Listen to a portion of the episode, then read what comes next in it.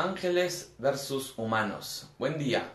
Muchas veces como seres humanos nos disminuimos nuestro potencial y hablamos de seres poderosos, grandiosos, hasta divinos, comparando a los ángeles.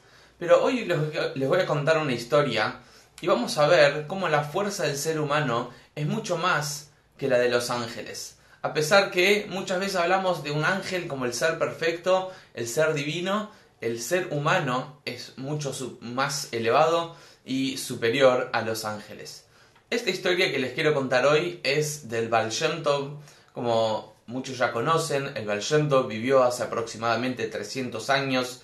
Él fue el que fundó el movimiento hasídico en Rusia y aquel que promovió, yo lo llamo el judaísmo para todos, donde empezó a transmitir enseñanzas de la mística convocando a todos los niveles de judíos que cumplían, que no cumplían, que creían, que no cumplían, para que se sienten, por ejemplo, bajo una misma mesa de Shabbat, con la idea de que somos todos iguales y compartimos todos la misma esencia.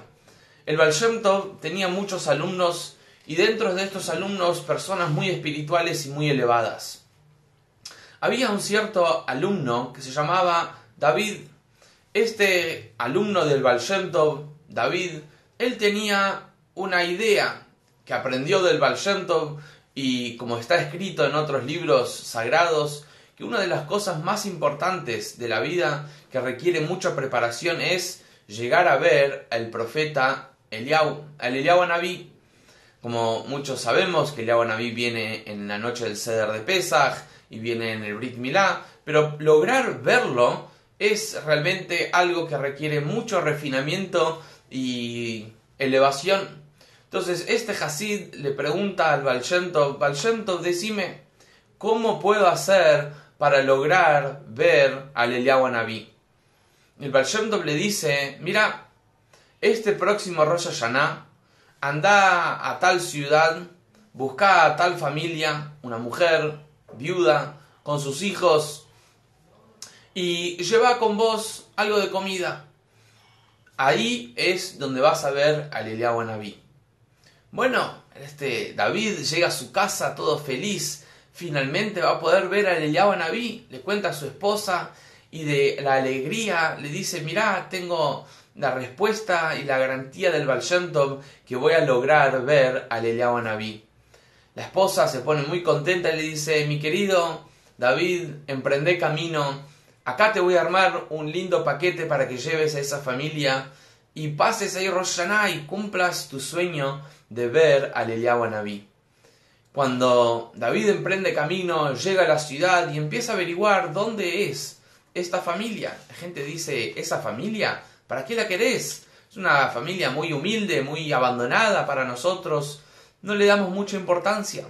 Él sigue seguro que el Bayonto le dijo que él tenía que ir a esta familia para Rosh Hashanah.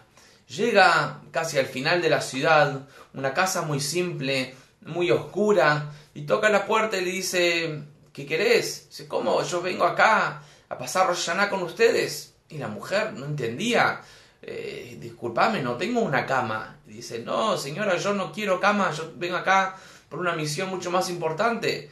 Dice, pero discúlpame, no tenemos comida tampoco, hace tiempo no tenemos comida normal. Dice, no te preocupes, yo traje comida. Y discúlpame, pero no tenemos mucho espacio. Dice, no te preocupes, yo no necesito espacio. Él estaba seguro que se iba a cumplir la promesa del Baal Y así es que llega la primera noche de Rosh él abre su paquete, le sirve un poco la comida y él está esperando el momento que va a ver al Eliyahu Anabí al profeta Eliau. A la mañana siguiente, todavía nada, va al río, hace un pozo, entra en el agua fría, se sumerge en la mikve, eh, a modo de pureza para Rosh Hashanah, va al templo, escucha el shofar, vuelve a casa, todavía no vio al Eliyahu Anabí. Llega la tarde, la segunda noche, se reúnen de vuelta, sacan un poco más de comida, y él sigue esperando, le queda nada más que 24 horas para ver al Eliyahu. Y así es que llega la mañana siguiente, va al río, se sumerge, entra a la mikve, recibe pureza, va al templo, escucha el shofar, vuelve a casa y le quedan algunas horas. Y él todavía no vio al Eliyahu Naví. Termina Rosh Hashanah, decepcionado, triste, angustiado, se despide de la familia y vuelve a casa.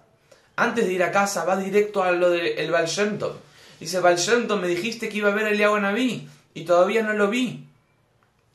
Entonces el Baal le dice, mira, falta muy poco para Yom Kippur.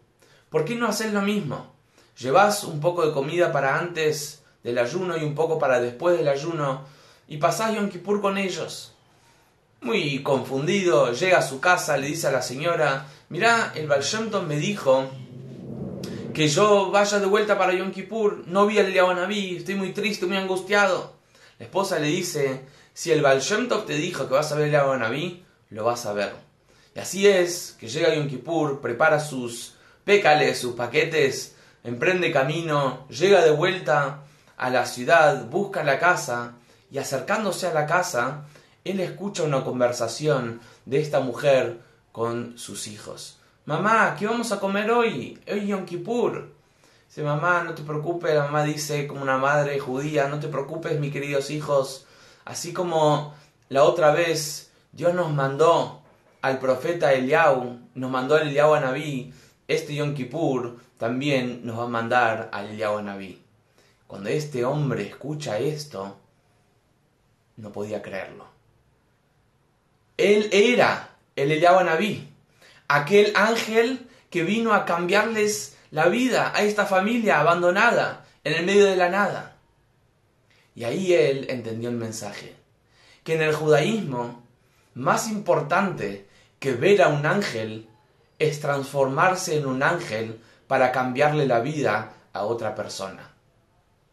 En Shabbat, apenas empieza Shabbat y nos reunimos alrededor de la mesa con la familia para recibir a este momento tan importante, cantamos el Shalom Aleichem. ¿Qué es el Shalom Aleichem? Cuando le damos la bienvenida a los ángeles, ya que del templo nos acompañan dos ángeles hasta casa para protegernos y para cuidarnos y para bendecirnos. Cuando llegamos a la casa, le damos la bienvenida. Shalom Aleichem, Malaje Asharet. Bienvenidos, ángeles celestiales. Pero terminamos diciendo, Tzedhem le Shalom. Los despedimos. ¿Por qué despedís a los ángeles de tu mesa de Shabbat? Qué más lindo que seguir teniendo a los ángeles en tu mesa. Porque más importante que tener a los ángeles en tu mesa es transformarte y transformar a cada miembro de tu familia en ángeles que van a cambiar el mundo en la vida real. Y esos son los seres humanos. Los seres humanos no somos ángeles, pero nos transformamos en ángeles superiores a ángeles cuando le cambiamos la vida a otra persona.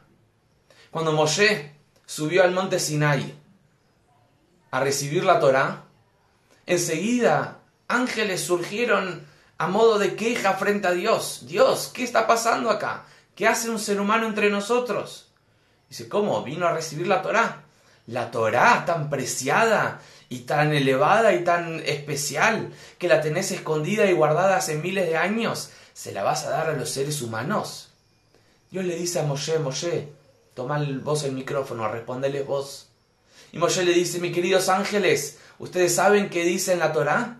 En la Torá dice, amarás a tu prójimo como a ti mismo. ¿Acaso ustedes tienen odio, celos? En la Torá dice no codiciar. ¿Acaso ustedes tienen envidia? Acá, en la Torá dice no robar, no matar. ¿Acaso ustedes tienen instintos? En la Torá dice formar lindas familias. ¿Acaso ustedes se casan, tienen familias? La Torah no es para ustedes. La Torah no es para los que están en el cielo. La Torah es para nosotros, los seres humanos. Cuando nos transformamos de humanos a ángeles para otras personas, somos más elevados y superiores que los mismos ángeles. Mucha gente busca esas experiencias espirituales que les va a cambiar el rumbo. Hacen viajes, van al, bosque en medio de la nada para encontrar ahí la divinidad. Pero en verdad la divinidad está en cada momento de tu vida cuando lo transformás en divino. Cuando te colocaste filín en tu casa, cuando colocas unas monedas en la alcancía, cuando llamas a alguien para darle un hombro y un oído que escuche, cuando haces y reunís a tu familia para Shabbat. Esos son los momentos más espirituales que puede tener el ser humano. Y como dije, son superiores a los ángeles. Entonces, no busques ver ángeles, no busques esas experiencias trascendentales. Encontrar la divinidad y la energía trascendental en las cosas más cotidianas y más mundanas. Pero eso, transformarlas en momentos y energías divinas. Y esa es la Torah, esa es la vida, ese es el judaísmo, donde agarramos objetos materiales muy brutos, donde agarramos momentos muy brutos y los transformamos en momentos y objetos de divinidad. Ese es el mensaje de hoy, que podamos realmente ser ángeles para otras personas y cambiarles la vida para siempre.